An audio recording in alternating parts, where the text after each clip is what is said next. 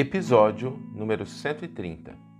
A frase para a nossa reflexão de hoje é: Não é a inteligência que nos projeta ao abismo do infortúnio, e sim a nossa diretriz reprovável nos abusos do raciocínio. Quando Emmanuel nos oferta essa frase, ele vai nos lembrar de algo de suma importância, que não são as coisas que a gente pede e que a gente recebe que vão se concretizar ou se manifestar como algo bom ou ruim na nossa vida. Porque depois da gente pedir e da gente obter, a gente precisa dar direção. E existe uma lei no universo. Tudo o que nós pedimos nos será dado. Tudo. Se a gente está pedindo uma coisa com vontade, que realmente é algo que nós desejamos, se a gente mobiliza a nossa vontade naquela direção, nós vamos conseguir. É da lei isso. É da lei. Pode demorar um pouquinho mais, um pouquinho menos, mas a gente vai conseguir. Se a gente quer algo de fato e aquilo surge de um desejo real do nosso coração, se a nossa vontade realmente está é, mobilizada na direção daquilo, nós vamos conseguir, porque a vontade é uma força criadora. Ela vai nos conectando com as condições, com as habilidades, com os meios. Só que depois de conseguir algo, a gente vai ter que dar a ele direção, sentido, emprego. E é aí é que mora um desafio. É mais ou menos assim, a gente quer muito um carro.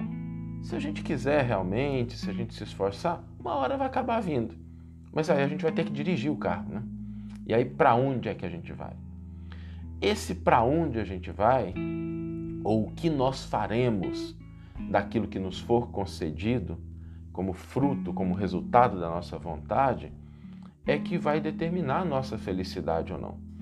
Porque a gente pode dar um sentido de crescimento, de desenvolvimento, mas também a gente pode dar um sentido de atraso, um sentido de deterioração. Tomemos, por exemplo, a riqueza. Se a gente pedir a riqueza, uma hora ela vai vir. Né? Pode até demorar de uma encarnação para outra, mas uma hora ela vem. Né? E aí, se a riqueza ela vem junto com ociosidade, com egoísmo, ou seja, se a riqueza é só para a gente simplesmente ficar mais tranquilo e não fazer, não trabalhar, não tiver as atividades para mobilizar aqueles recursos, essa riqueza vai ser uma fonte de provação. Eu conheço muitas pessoas que vieram de família muito humilde, muito não tinham o mesmo recurso e que alcançaram, né, ao longo da vida, uma posição de tranquilidade, financeira. E elas brincam assim comigo, Saulo, eu trabalho muito mais do que quando eu não tinha muito dinheiro. E é verdade, porque se você tem mais recursos, a gente não pode ceder à ociosidade ou ao egoísmo, porque senão aquilo vira uma fonte de tédio, de provação, de dificuldade. A gente pode pedir, por exemplo, a beleza física, e nada de errado com isso cuidar da beleza física, cuidar do corpo, ir num salão de beleza, fazer um exercício, cuidar da alimentação. A gente mobiliza a nossa vontade e a gente tem aquela forma que nos agrada, que nos dá segurança, que nos deixa se sentindo bem conosco mesmo. Nada de errado com isso. Mas quando a gente cede aos apelos da vaidade, aí a gente começa a ter inquietação porque aí quando surge uma ruguinha, ou quando surge uma barriguinha, ou quando surge alguma. A gente começa a tornar aquilo o centro da nossa vida e não algo que nos serve para que nós nos sintamos bem. A gente pode pedir autoridade, poder, fama. E se a gente pedir e quiser mesmo, a gente vai conseguir um cargo político, uma posição de notoriedade, uma visibilidade social.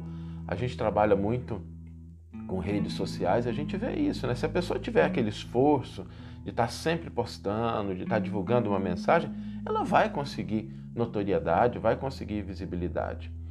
Só que se esse poder essa autoridade vier junto com a tirania, vier junto com você impor ao outro seus pensamentos, você não respeitar a diferença, isso vai se tornar um motivo de das pessoas te amaldiçoarem, teus haters, a pessoa ser, passar por sofrimentos. Ou seja, não é a fama, não é o poder, é o emprego que a gente dá a essas coisas. Da mesma forma, a inteligência. A inteligência, se a gente quiser mesmo a inteligência, a gente vai conseguir. A gente vai estudar, a gente vai buscar os recursos, sobretudo hoje, que a gente tem uma possibilidade tão grande de, através da internet, a gente aprender sempre coisas novas, né? Eu me recordo que antigamente, quando a gente comprava um eletrodoméstico, assim, a gente guardava o manual. Hoje nem isso a gente faz, né? Porque dá para aprender pela internet, gente ensinando, gente orientando como é que vai fazer. Então dá para aprender todo um monte de coisas. E a inteligência pode vir. Mas quando a inteligência vem junto com orgulho da gente se achar melhor do que os outros e da gente não oferecer algo da nossa inteligência para facilitar a vida dos outros, ainda que seja pequeno, a nossa inteligência vai estar tá eivada de ilusões. E as ilusões, elas sempre nos conduzem a um momento de reajustamento perante a realidade, né? ou seja, a desilusão. Por isso, junto com o pedir as coisas que é justo, sabe? cada pessoa tem direito de fazer isso, é importante que a gente trabalhe o nosso íntimo, para que dentro dele a gente ilumine o nosso coração, para que não hajam essas sombras para que a gente cultive a bondade, a pureza, a humildade. Porque para quem cultiva a bondade, tudo é bom. Para quem cultiva a pureza, tudo é puro. O desafio aí é a gente iluminar o nosso interior. Porque a luz que a gente ilumina dentro, que a gente cria dentro da gente, afasta todas as sombras. É como uma lâmpada. A lâmpada não projeta sombra em lugar nenhum. Ainda que seja uma lâmpada fraquinha, ou uma pequena luz de velas, a luz que está ali, ela não projeta a sombra. O que projeta a sombra é o obstáculo que está fora. Mas a natureza da lâmpada, ela brilha, ela ilumina. Esse brilhar, esse iluminar tem um segredinho aí. A gente buscar cumprir e entender a vontade de Deus em todas as circunstâncias da nossa vida, com tudo que a gente possui. Quando a gente entende essa vontade, divina a nosso respeito e a gente emprega a vontade de Deus aos recursos e às possibilidades que a nossa vontade alcançou, nós estamos no caminho da felicidade.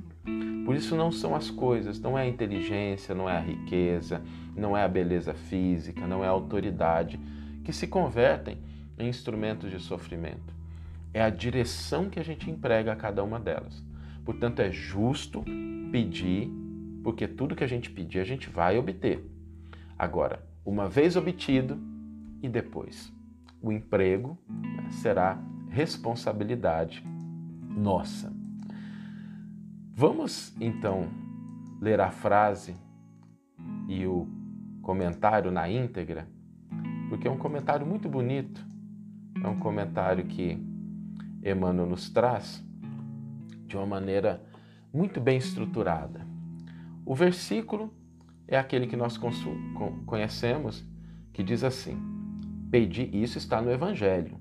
Tá? Pedi e vos será dado, buscai e encontrareis, batei e será aberto para vós. Ou seja, quem está afirmando isso é Jesus. E aqui não há qualificação.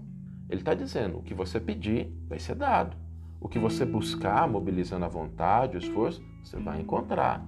Se o esforço de bater for empregado, a porta vai ser aberta. Isso está em Mateus capítulo 7, versículo 7. O comentário intitulado Pedi e obtereis. Quem pede a riqueza material e não se previne contra as tentações da ociosidade e do egoísmo, certamente obtém a fortuna de mistura com amargas provações. Quem pede a beleza física e não trabalha contra a vaidade, costuma receber a graça do equilíbrio orgânico em associação com dolorosas inquietudes. Quem roga o bastão da autoridade e não se imuniza contra o vírus da tirania e da violência, sem dúvida guardará o poder humano entre nuvens de maldição e sofrimento. Quem roga, quem solicita os favores da inteligência e não se esforça por destruir em si mesmo os germes do orgulho, adquire os talentos da intelectualidade, revestidos das grandes ilusões que arrojam a alma invigilante aos despenhadeiros do remorso tardio. Não é a riqueza material que fere os interesses do espírito, e sim o mau uso que fazemos dela. Não é a forma aprimorada que perturba a consciência, e sim a nossa atitude condenável na mobilização dos favores da vida. Não é o poder que humilha a alma, e sim a nossa conduta menos digna dentro das aplicações dos recursos que lhe dizem respeito. Não é a inteligência que nos projeta ao abismo do infortúnio, e sim a nossa diretriz reprovável nos abusos do raciocínio. Pedi e obtereis, ensinou o Mestre. Depende de nossa solicitação a resposta do bem ou do mal. Tudo é bom para quem cultiva a bondade, tudo é puro para quem guarda a pureza do coração. Quem se ilumina jamais luta com as trevas que lhe fogem à presença brilhante. Sirvamos, pois, a Deus, onde estivermos, procurando com o serviço incessante do bem descobrir-lhe a divina vontade, de modo a cumpri-la, hoje, aqui e agora, em favor de nossa própria felicidade. Que você tenha uma excelente manhã, uma excelente tarde ou uma excelente noite que possamos nos encontrar aqui no próximo episódio. Um grande abraço e até lá!